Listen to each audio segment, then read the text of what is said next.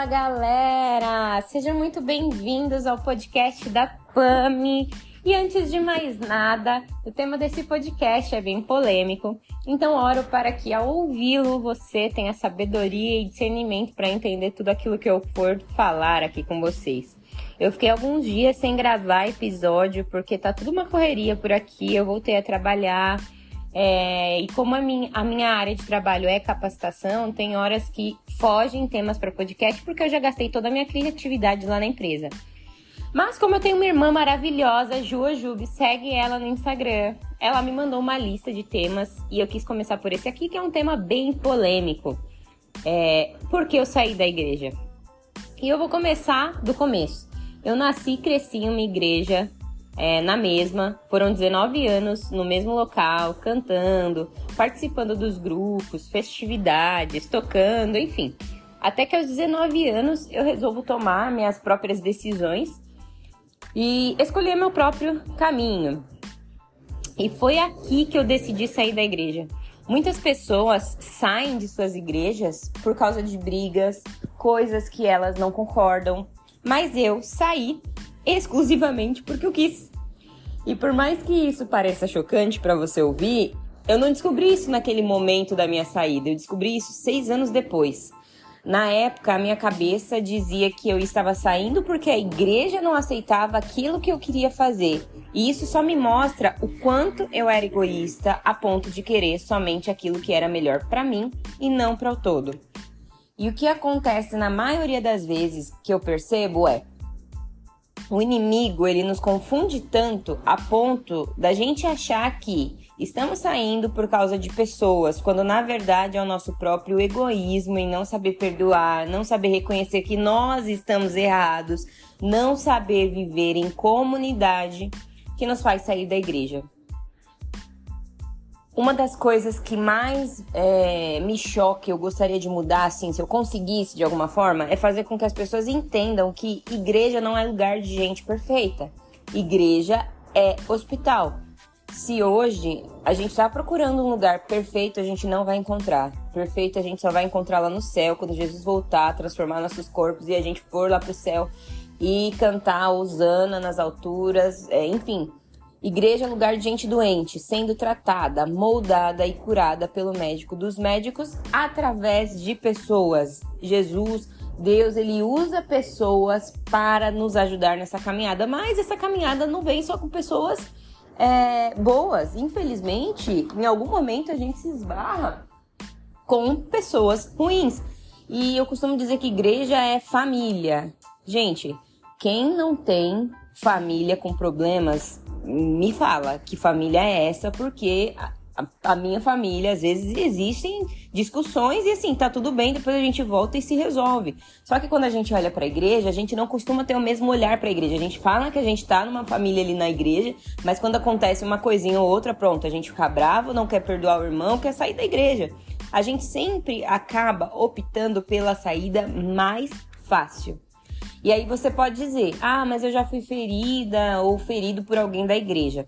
Se isso aconteceu com você, eu te peço perdão em nome da igreja, mas também oro para que você entenda que, assim como você foi ferido, a pessoa que te feriu também está ferida e precisa tanto quanto você. Nada justifica um comportamento errado, nem da pessoa que feriu e nem da pessoa que decidiu sair porque foi ferida.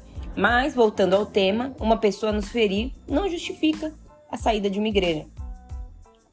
E aí, você me pergunta, me faz até uma, uma segunda pergunta. Então, Pamela, o que, que justifica eu sair de uma igreja?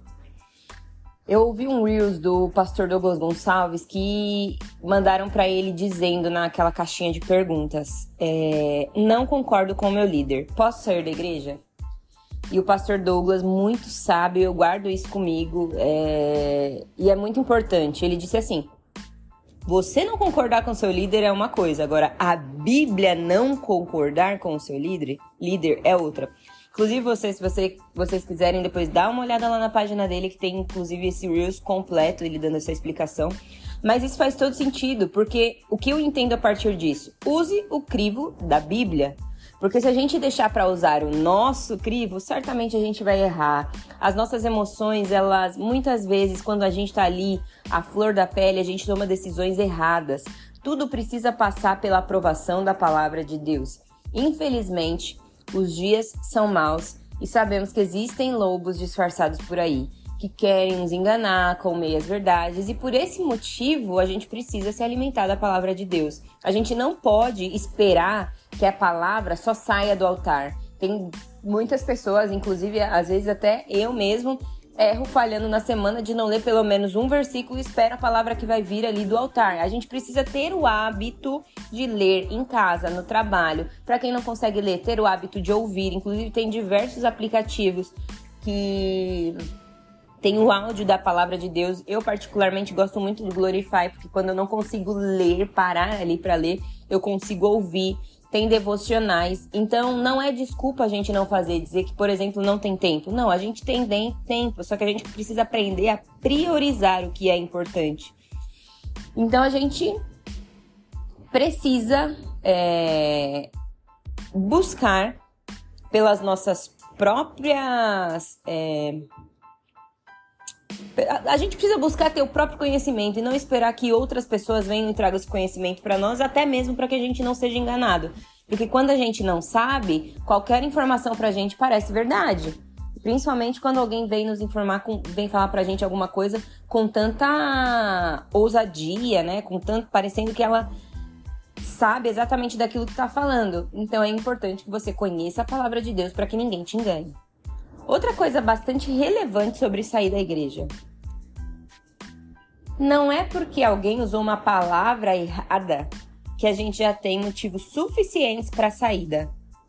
Nós somos seres humanos, nós falhamos, mas existem alguns checklists que fazem a gente identificar se devemos ficar ou sair de algum lugar. É... Eu confesso que até algum tempo atrás eu, eu espiritualizava muito a coisa, sabe? Eu achava que Deus tinha que descer e falar, vá para este lugar. E agora eu vou falar uma coisa para você. Deus ele pode fazer isso, tá? Mas existe também aquela parte racional que muitas vezes a gente já tá enxergando, mas a gente não quer acreditar que é o que está acontecendo. Então, nesse checklist, o primeiro, primeiro deles, como eu falei antes para vocês, é o crivo da palavra de Deus se você percebe que a palavra que está sendo ministrada, e não é um dia não de palavra, gente, são vários dias. Você não decide sair de uma igreja do dia para noite. É o crivo da palavra de Deus. Observe se o que está sendo pregado está de acordo com a palavra de Deus. Se não está de acordo com a palavra de Deus, esse é o, o primeiro e um grande alerta. O segundo e aí é algo que eu identifico como importante, são os frutos. Né? Eu acho que a gente tem a questão dos frutos individuais, né? E isso também é uma consequência do local que a gente está ali aprendendo, comunidade. Mas tem também a questão do fruto coletivo. Se uma igreja não gera frutos, é um segundo sinal de alerta, né? E, e também não é qualquer fruto, não. É fruto mesmo. É, e o terceiro mudança de comportamento. Esse também, para mim, os três são importantes, assim, de igual modo. Eu não colocaria nem primeiro, segundo, terceiro. Todos estão ali na mesma linha. Por quê? Se uma igreja, se é uma igreja que você está, que não ensina e pratica o comportamento de Cristo, eu diria para você que é a hora de você partir. É, não tem como eu professar a Cristo e não andar como Cristo andou, e não praticar é, as mesmas ações de Cristo, e não querer ser parecido com Ele. Não tem como, não tem como ser cristão e não ser diferente. Eu digo para você, errar, como a gente citou anteriormente, a gente vai errar, nós somos humanos. Mas quando a gente erra, qual seria um comportamento cristão? Pedir perdão. E existem muitos locais por aí que não ensinam mais a cultura do perdão. Infelizmente, infelizmente a gente está vivendo um tempo que alguns algumas práticas não são mais ensinadas dentro das igrejas. E eu falo para você isso porque eu já passei por diversas igrejas. Eu não vou citar nomes de igrejas porque isso daqui é irrelevante. Eu já passei por muita igreja, minha gente. Olha, eu já fui uma desigrejada nesse meu nesse meu período de seis anos aí em hiato. Eu já passei por muitos locais. É... E digo para você, em alguns momentos, né, em alguns locais por, pelo qual eu passei, eu fui tratada completamente, porque o Senhor ele não faz nada em vão, ele nos ensina muito o tempo todo, ele usa todas as situações e circunstâncias das nossas vidas para nos ensinar algo. Mas eu também aprendi a parar de escolher errado, gente. E pode acontecer escolher errado uma vez ou outra, pode, mas gente, tem, tem coisas que não dá mais para errar. E, e, essa questão do comportamento de Cristo, infelizmente, a gente vê muito dentro das igrejas. As igrejas têm ministrado muito acerca daquilo que você vai ganhar se você estiver com Deus, é, o quanto você vai ser próspero se você estiver com Deus, mas as igrejas não têm ensinado. É... E assim, eu não estou dizendo de um modo geral, tá? Mas infelizmente, alguns locais acabam não ensinando sobre a mudança de comportamento. Então, isso é um alerta para você se você percebe que não está sendo é, ensinado acerca do comportamento de Cristo, eu diria para que você procure um local onde seja ensinado o comportamento verdadeiro cristão. E isso é com base no crivo da palavra de Deus. Não tem como fugir da palavra de Deus. Para finalizar, eu quero lembrar que é mais importante que o mais importante, aliás, é aquilo que Deus te direciona para fazer. Não é porque eu estou te contando um pouco das minhas experiências, por onde passei, o que fiz, o que errei, que você vai falar, ah, Pamela falou isso daqui, então é isso que eu vou fazer. É, Deus ele pode todas as coisas e ele pode te direcionar para onde ir. Sempre coloque aos pés do Senhor as decisões que você precisa tomar. Recentemente, é, como eu já comentei com vocês em outros áudios, é, eu tive uma filha, eu estava indo numa outra igreja, fiquei lá por três anos e meio, algo assim. E aí pra gente já estava inviável por alguns motivos, localidade, enfim. E o Senhor, depois de um ano e alguns meses orando acerca disso e observando o que seria importante para nossa família, nós tomamos a decisão de sair e, obviamente, é uma decisão que foi colocada aos pés do Senhor. Então, se eu pudesse elencar aqui 12 motivos para você avaliar é, como fazer para sair da igreja, eu diria que o primeiro deles é ore. Sempre ore. Coloque aos pés do Senhor as suas decisões e os porquês. Você precisa analisar os seus reais motivos e esse é um segundo lugar aí. O que está motivando você querer mudar de igreja? É o seu próprio querer? É porque você achou que viu ou você achou que ouviu? Ou porque aconteceu algo especificamente só com você? Então analise os seus reais motivos. Terceiro, a gente falou lá no início, mas agora também é muito importante. Toma cuidado com as suas emoções. Não é porque a gente ficou bravo com alguém que a gente precisa mudar de igreja. Essas coisas vão acontecer em qualquer lugar. Você pode mudar de igreja, você vai acabar é, se aborrecendo com alguém e isso não é motivo para que você saia de um lugar. Então você precisa avaliar como quarto aí, elencando também doutrinariamente a igreja da qual você faz parte é a igreja para onde você pretende ir. As igrejas que são saudáveis, ela tem um púlpito saudável. Isso é muito, muito, muito importante.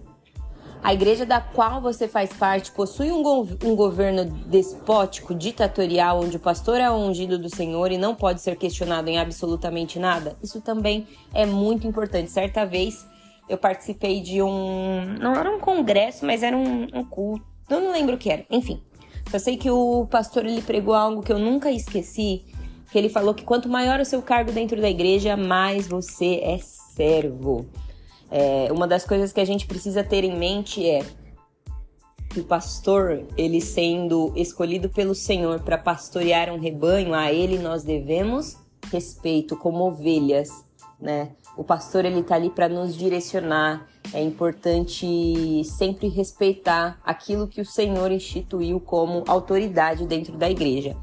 Mas, todavia, entretanto, é, se há um pastor que é daquele estilo ditatorial, manda quem pode, obedece quem tem juízo e que ele não ouve as ovelhas, é outro sinal de alerta. Um ponto 6. É, de que forma a igreja da qual você faz parte lida com o dinheiro? Isso é muito importante. Eu, particularmente, gosto muito quando eu vejo igrejas ensinando sobre educação financeira. Eu acho importante, faz parte da vida cotidiana. A Bíblia ensina sobre finanças. Então eu acho importante que as igrejas ensinem sobre isso, até para apagar um pouco daquilo que dizem a respeito do dinheiro, né? Por fora aí. É, ponto 7. O que você espera de uma igreja? A pregação de todo o conselho de Deus que lhe confronte, ajudando a crescer como cristão, ou uma ministração de mensagens temáticas que satisfaçam os desejos de uma vida próspera e abençoada? É um pouco daquilo que eu estava falando para você anteriormente. A Bíblia, e eu diria para você, né? É, ela é a nossa regra de fé. Se você parar de fato para ler a Bíblia, você vai ver que o Senhor ele deseja que a gente tenha um futuro, um futuro próspero. Lá em Jeremias vai dizer: Bem sei eu, os planos que tenho para vós, é planos de prosperidade e não de mal, né? É, planos de te dar um futuro. E eu creio muito que o Senhor ele quer que a sua igreja seja, seja próspera. Se eu não estou enganada, se eu estiver errada, depois alguém me corrija por aqui, mas lá em Amós, não tenho certeza, mas é um dos livros dos profetas. Teve uma época que eu estava lendo só livros proféticos. E aí lá fala que o Senhor, ele é o dono da prata e do ouro. E eu inclusive falo, eu não mereço menos, o meu pai, ele é dono de tudo. Então eu preciso fazer o quê? Eu leio a Bíblia para entender quais os passos que eu preciso praticar para ter uma vida próspera. E aí próspera, eu não digo só é, em questões materiais. Então é importante que a gente avalie o que, que a gente está esperando da igreja. É importante essas, essas pregações com temáticas muito, a gente aprende bastante. Mas também é importante uma pregação que nos confronte, que nos molde, que faça a gente reavaliar o nosso comportamento. A igreja de que você é membro prega novas revelações doutrinárias? É, item 9, você se sente vítima de abuso espiritual? Porque, infelizmente, isso acontece.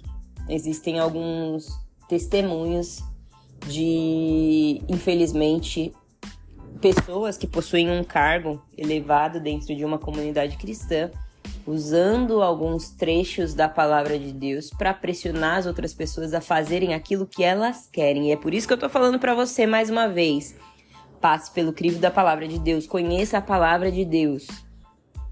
10. Converse com seu pastor abertamente sobre o seu desejo e peça conselhos. Antes de sair de um local, e como eu disse mais uma vez, não é da noite pro dia que você simplesmente decide sair. Isso leva tempo. Você precisa conversar com o seu pastor abertamente ou com a sua liderança sobre o seu desejo e pedir conselhos. Você precisa ouvir pessoas mais maduras e permitir o benefício da dúvida. Porque também existem aquelas pessoas, né? Que, ah, eu vou conversar com fulano, aí o fulano fala algo diferente de mim, aí a gente fala, não, a minha decisão é que importa. Então não precisa pedir conselho, né? Se você não vai ouvir para avaliar o que é melhor e o que não é, não faz sentido pedir conselho. Então, o que eu diria para você nesse top, top 11, ouça pessoas mais maduras e permita o benefício da dúvida. E por último, e não menos importante, esse daqui também é um dos mais importantes: não seja precipitado. Lembre-se de que a precipitação pode levá-lo a experimentar consequências desagradabilíssimas. É isso que eu gostaria de compartilhar com vocês. No próximo episódio, a gente vai falar sobre mais temas polêmicos não deixe de compartilhar, comentar aqui. Espero que você tenha entendido, que o Senhor te dê sabedoria, discernimento acerca de tudo aquilo que eu compartilhei por aqui. Caso você tenha passado por alguma experiência, seja boa, seja ruim, manda para mim lá no meu Instagram, é @pamela_alckmin. Se quiser, manda aqui na caixinha de texto. Tamo junto. Falou, falou, falou.